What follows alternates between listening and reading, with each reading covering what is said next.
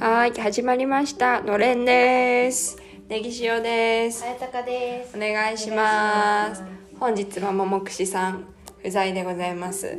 ちょっと明日ビッグデーみたいで、それの用意をしているとのことでしたので、本日は我らカンピーナス組だけでのれんを取ります。イエイイエイ頑張っていきましょう頑張っていきましょうそうまずは あのー、今日待って待って見てカーテンが落ちてきた。あ本当だ。まずい後でやろう。今パッと見たらカー私の家のカーテンはもともとついてなかったので突っ張り棒っていうんだっけこういうの白い。うんうんうん。突っ張り棒に買ったカーテンを通してるんですよ。でなんか今日とかも午前中に友達が遊びに来た時になんかちょっとこう外見ようとしてねあのカーテンをちょっと引っ張るとたまにそれであの突っ張り棒が バランス崩して落ちてきたりするんですよ。よくあるんですけど。でこれ私の家は結構通りに面してるのでもし家に誰もいない時にカーテンが落ちるとこれ家の中丸見えになっちゃうんでちょっと後で直しましょうこれは。はい。はい。です。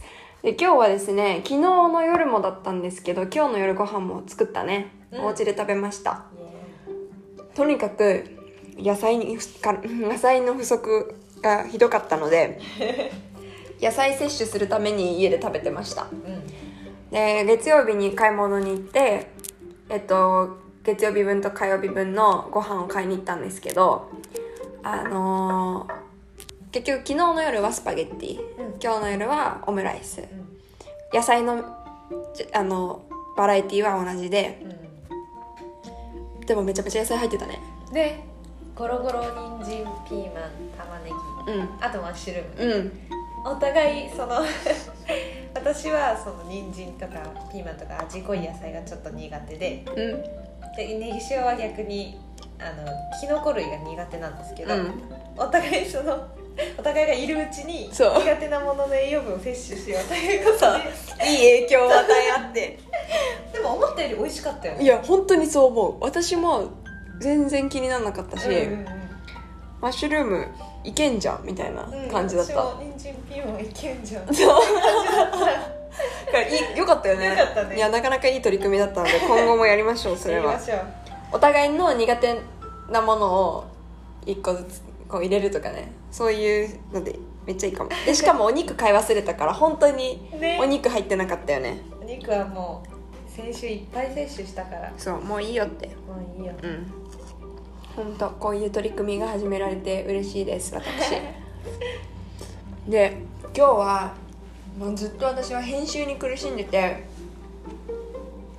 あのあさってがある授業の発表なんですけど映画の授業で自分たちでその映画の説明前多分なんか初期の映画の本を昔読んだことがあってそれがうまいこと私の発表の範囲になったからラッキーみたいな話したことがあると思うんですけどその範囲のビデオを作らなきゃいけなくてなのに編集が全然やったことなくてわからないので昨日の夜急に Adobe Premiere Pro ってやつを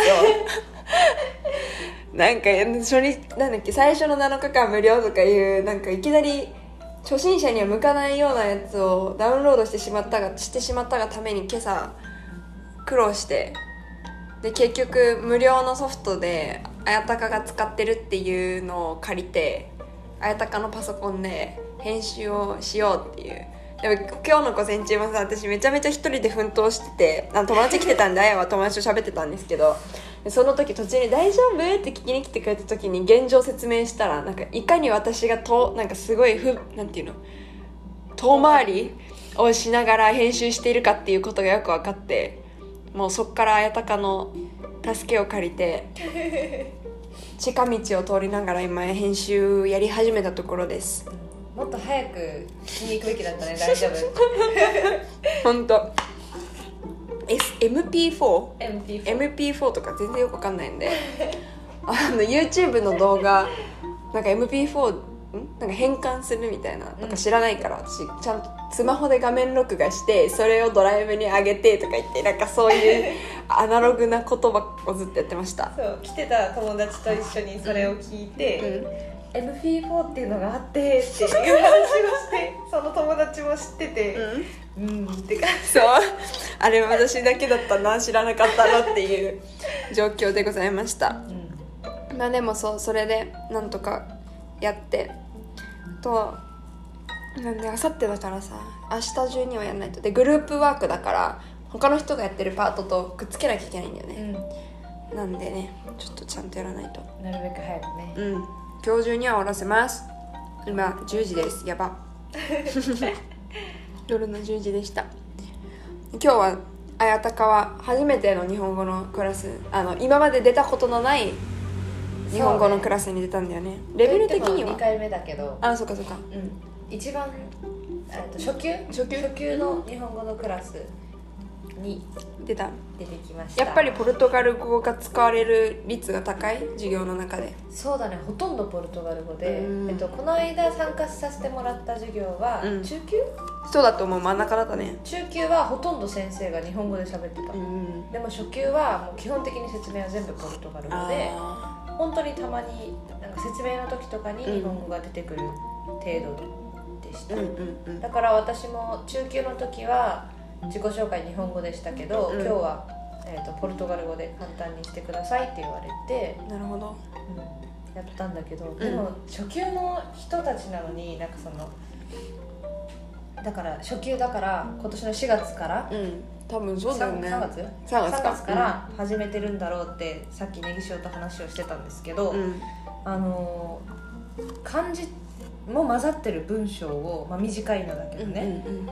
あのちゃんと読めたりとかなんかえ絵が描いてあってそうん。の絵を説明するみたいなのがあるとするじゃん、うんうんうん。そしたら例えばなんかめちゃめちゃデートという単語が出てくるんだー流行ってんのかなけどでもなんかあのデートに行きましたとか、うん。すぐ出てくるのね、うん。す同じ言葉を何回も使うのかもしれないけど、うん。それにしてもなんか、うん。えすごいなーって思って。そうだね。だってまだ始めて1ヶ月とかだとしたらねうん。ひらがなだって終わったばっかりひらがなカタカナやったばっかりだろうにって感じなのにね漢字もできるし。でも結構やっぱりあの日本語の授業参加してて今日の夜も私参加してたけどって思ったけど、なんだろう。音で知ってる人は多いと思う。やっぱりアニメとかあーなるほどね。あまあアニメだね、うんでその音でとしては知ってて読み書きとかはあのこれからやり始めたけどみたいな人が多い気がするからなんかこう漢字読めないけど単語は知ってるっていうパターンがすごい今日も多かったのね、うん。なんでなんかもしかしたらデートに行きますとかだったらドラマとかうアニメとかで出てきてと確かっていう可能性もあるうんうんのかもしれないね、そうだね。面白かった。そう自己紹介さあのさなんだっけ生徒の人たちの自己紹介聞くとさ結構やっぱりみんななんで日本語勉強してるかっていうと大体アニメアニメ。うん。とかゲームとか、うん。漫画とかだもんね。そうだよね。やっぱうん日本に興味持つ最近のさ、うん。こうランキングトップぐらいに入るいや本当そうだと思う。アニメ漫画。絶対そうだよね。と思いま逆にあんまり他の聞かない。うん。そう 本当にそう。する。本当にそう。あそう今日一個面白かったのが、うん。その「女」っていう漢字を習ってたのね。ほであの先生が説明の時にひらがなの「く」にカタカナの「の」にううん。漢字の「一」うん。く」の「一」ってあるでしょ？うん。あれで女なんだよって言ってて、え知らなかったって思ったの？うん。そしたらただその書き方の説明してるだけでうん。成り立ちは関係 あそういうことね。ないその前に男の漢字の成り立ちをあの田んぼの田に力、うん。でこの田んぼで働く人、うんうん。男？って説明をしてたからその流れで「くのいち」って言ってて「くくのいちあそうなんだ。へえ」って思っ違ったの？えでも本当にそうなんじゃないの？違うのかな？えっとねなんかむしろ多分女を分解して呼んでるのがくのいちそういうことか。逆逆ってことか、あの女っていうね。形の成り立ちは、うん。普通に手を組んでこうなんかへなって座ってるあ人の形あそっから来てるんだ。あでそれを分解して黒一に。あそっかそ,、ううんそうだね。多分そうだね。絶対そうだよね。忍者の女の人の方が漢字より前からいることはないよね。それは確かにそうだわ。全部書き方を例えば「私」っていうやつは、うん。えっとのカタカナの「の」を書いてうん。棒を書いて、うん。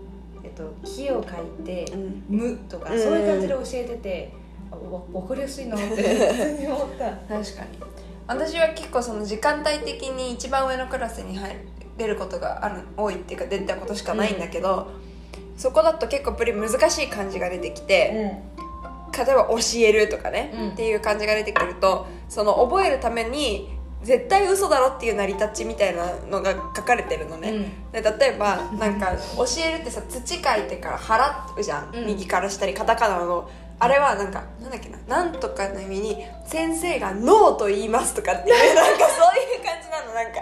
絶対嘘じゃんみたいな。なんか一個初めて本当に私が初めて参加した時の初めて出てきた漢字の成り立ちが本当にありそうなすごいこう信憑性高そうなやつだったから「ほー」とか言ってめっちゃ思ってたんだけどその次の漢字ぐらいから「ノー」とか言って出てきて「嘘だ違うわ」と思って。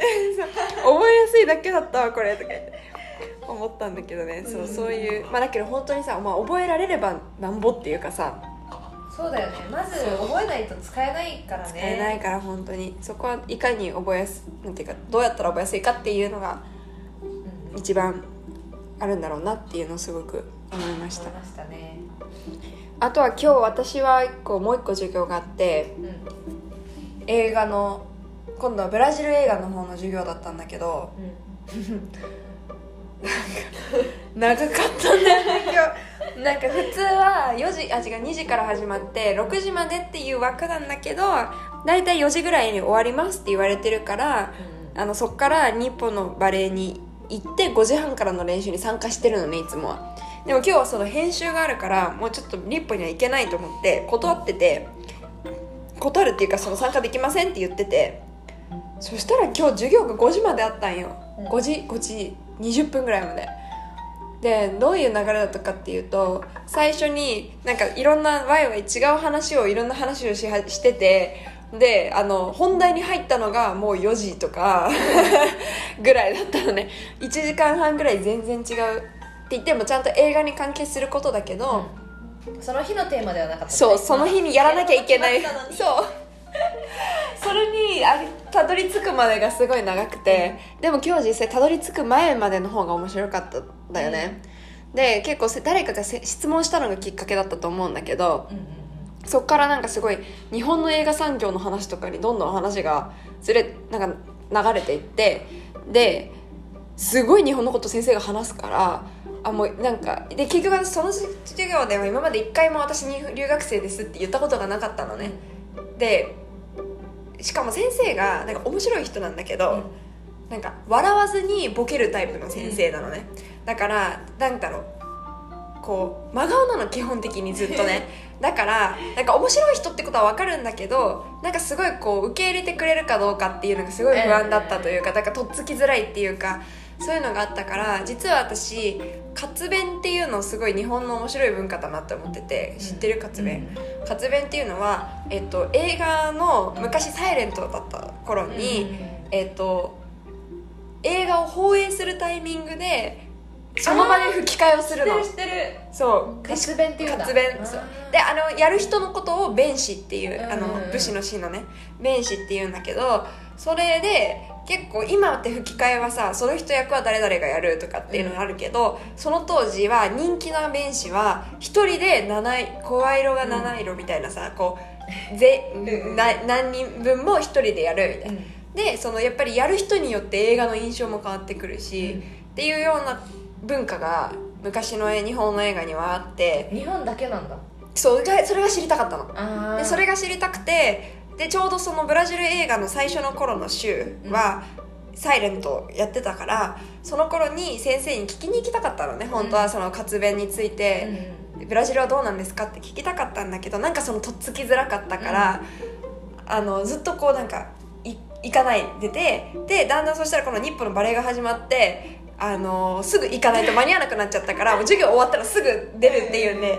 でも今日はさあのもう一歩行かないことに決めてたからあじゃあ今日の帰りに聞こうってもうん。う心に決めてたら、なんか知らないけどその映画産業の日本の映画産業の流れで活弁の話になったのね、先生が。急に日本はあの一人が吹き替えやるんでやる文化が昔あってみたいなことを急に言い始めてもうここぞとばかりにこうやってきなんか何何を発言するかもあんまり考えてなかったのに手を挙げてでなんか「はい」って言われたからあ「私日本から来て」って言ったら急にもうそのまんまなんか今まで無表情だった先生がちょっとパーッとなって「え焼きれが!」みたいな「なんでそうえー!」みたいななってでその「これブラジルにはないんですか?」って言ったらあ「聞いたことない」って言ってて。へーブラジル映画の専門家であろう人がそういうふうに言ってるし、他の生徒たちも聞いたことないって言ってたから、まあ、今の日本もないけどねそういうのは、だけどそうその歴史的に見てもそれはなかったらしくて、なんか日本特有なんだと思って。みんなだってそのサイレント映画からスタートしてるはずなのに。そうだからどこにあってもおかしくないじゃん、うん。なんで日本だけだったんだろうっていうのは思った。でもなんか瀬野先生曰くだから舞台の影響があるのかなって言われたの。舞台。舞台。なんていうの？結構例えば韓国だったかな？先生が言ったのは韓国とかのあの舞台だとう朗読者みたいな人がいてかつ中で演じてる人がいるっていうような形態を取るものがあるから日本とかもそういうのの影響でナハドールとそのナレーターと演者っていうこの別っていうのがもともと舞台の分中にそういう形態があるから映画においても映画の中で演じている人たちスクリーンの中で演じている人とナレーターっていうような感じで弁士がいたんじゃないかっていうようなふうに質問されたんだけど私うん。そこまでそんななんかあんまり舞台のこととか知らないから「ごめんなさいわかりません」って言ってだったんだけどなんでそう日本だけというか、まあ、他の国ももしかしたらあるのかもしれないけどある国とない国があるのかなっていうのはそうだね。気になった、それこそでも今言ってたのはさ、うん。ナレーターがいて、うん。そのスクリーンに映ってる人がいてっていう話だったけど、うん、でもナレーターってナレーションじゃん。セリフは言わないもんね。ううん。確かに。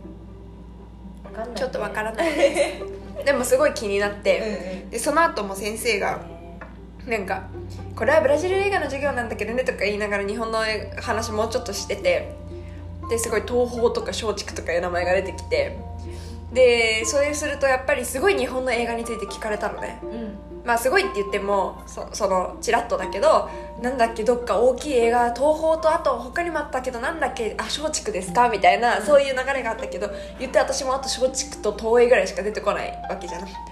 なんかなんかこうブラジル映画を勉強しに来たけどやっぱりそこで勉強するには日本映画のことも知らないとやっぱりダメなんだっていうことをすごく思った。なんか今までもさポルトガル語勉強しにブラジルに来たら、うん。絶対日本のこと聞かれるから、うん。日本のこと知らなきゃいけないっていうこの流れは今までもずっとあったけどなんかブラジル映画っていうジャンルに行った時に日本映画まで知らなきゃいけないってあんまり思ってなくて、うん。自分の中で。あってなって。確かに。でも何かを知るにはさやっぱ比較するのが一番だから。間違いない。ね自分の分かる範囲では知っとくべきだよね。置いた方がいいよねだし向こうも私が日本人でっていう風に知ったらそれは日本の映画はどうなのって聞きたくなるに決まってるじゃん。言っちゃったから。言っちゃったからもう。だからうわーと思ってなんかこう今今後うん。今まで全然知らなかったけど最低限のことは知っとかないと知っておくべきだなって思った。私もその大学日本大学でゼミ論書いた時に、うん。そのブラジルのアマゾンの、うん。なんか工芸品みたいなのについて、まあ、めっちゃ走るけど、うん。書いたのね、うん。そしたらその教授からうん。お返事で、うん。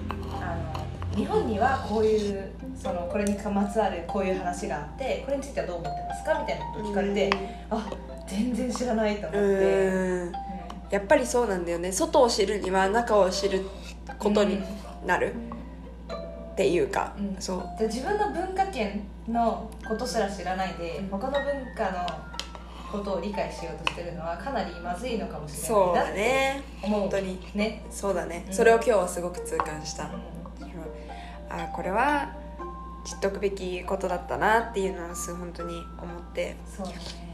そう。全然関係ないけどその先生今日面白かったんだけど、ん。最初になんか急にこうまた真顔でねなんか「あのー」みたいな。いや最近あんまり調子が良くなくてみたいななんかすごい声もガサガサなんかかすれてて、でなんか先週から体調が悪くてしかも知り合いからあのコロナになったっていう連絡が来たのでなんかテストしてとかなんかそういう話から始まって。でずっとなんかそのテンションでいるから ないつだったらってかな何の話してんだろうっていうかそのなんだろう。どういうこっからどういう話になるのかなみたいな感じでずっと聞いてたのそしたら「ということで今日はこれを持ってきました」スピーカーからつながったマイクを 取り出してきて。前振り長い。長い。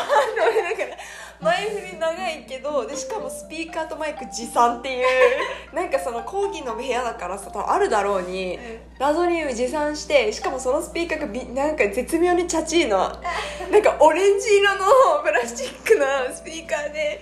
でまあでもなんだろう普通のこう、うん、なんていうの？あの Bluetooth でつなげるとかっていうよりかはなんか本当にこうやって運んできてバンって机の上に置くようななんか四角いあのよく路上ライブやるあのやつの、まあ、二回りぐらい小さい上に取っ手がついたこういうなんかチャチい色したオレンジ色ので。でもちゃんとここにこのスピーカーのさ丸いのがこうボーンって正面についててなぜかそこがなんかキラキラなんかあのなんかグラデーションの色になんかパカパカピカピカって光るの先生が喋ってる間にずっとこうやってピカピカ光ってて喋ると光るのそう。そう音が鳴ってる間にそうそうそう本当に面白くてさそれをさこう声が、うん。喉が疲れてるからマイク持ってきただろうに、うん。その前振りをするためにそこでは喉をちょっと使うっていたわらない。そう。面白い。面白い人なんだよ本当にいや面白い人なんだけどだからそういうのがだんだん分かってきた、うんうんうん。なんか怖い人じゃないことはすごくよくわかる。なんかね面白かったので私は結構いつも授業が本当に分かんなかったら嫌なので、録音してるのねいつも授業を、うん。で後から知りたかった単語とかを聞き直せるように録音してるんだけど、もう先週はしてなかったの。でも今週ふと思い立ってあ今週やっとこうって思ってうん。つけてたから、その一連の流れ全部録音されてるであのー記念すべき私の初発言もちゃんと入ってるはずだから、へもうこれは永久保存版だと思ったんだけどね、そうそんな変なことに使うわけじゃないので。え今日じゃあ3時間今日そう3 3時間今日ずっと撮ってた。へえなんかうん。取れるんだそんなに。そう意外とね。まだあの動画じゃないからあ音声だけだとそこまで重くはないかな。っん。ていうのでやっておりました。今日は。面白かったな。え？え 嘘でしょ？22分なのもう。あら。じゃあなんかこんなこと話せたらいいななんて思って書いてたことがあと2個ぐらいあったんですけどもうやめます。明日にしましょうか。明日にしましょう。はい。ということで今日は授業の面白かった話とかあとはちょっと痛感したこととかそんなね話でした。じゃあももくしさんは明日頑張ってください。頑張ってください。で私たちも明日頑張ります。はい、生活。うん、生きよう明日も。いや明日も生きよう。私は今から編集を頑張りますとにかく。私は寝るのを頑張ります ということでではではネギ塩でした。あやたかでした。さようなら